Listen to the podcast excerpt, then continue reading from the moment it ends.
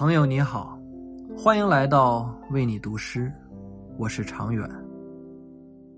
很多时候，人们都过于依赖自己的眼睛和感觉，匆匆忙忙就对一个人、一件事做出评论，也因此误解他人，或者被人误解。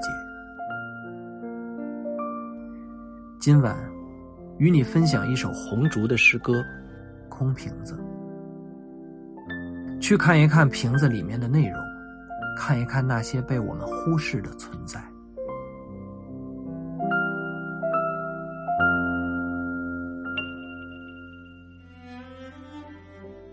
从来就不存在真正的空瓶子，酒喝光了，可阳光却留在里面，亦或黑暗留在里面。也就是说，无论白昼还是夜晚。空瓶子都是满的。我想象着衰老的时候，一定斜倚在墙角发呆，憨头憨脑的样子。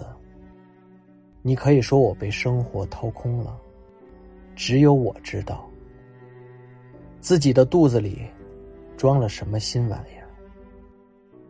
那是回忆，回忆使我浑身发胀。直至死神的手亲昵的握住我的细脖子，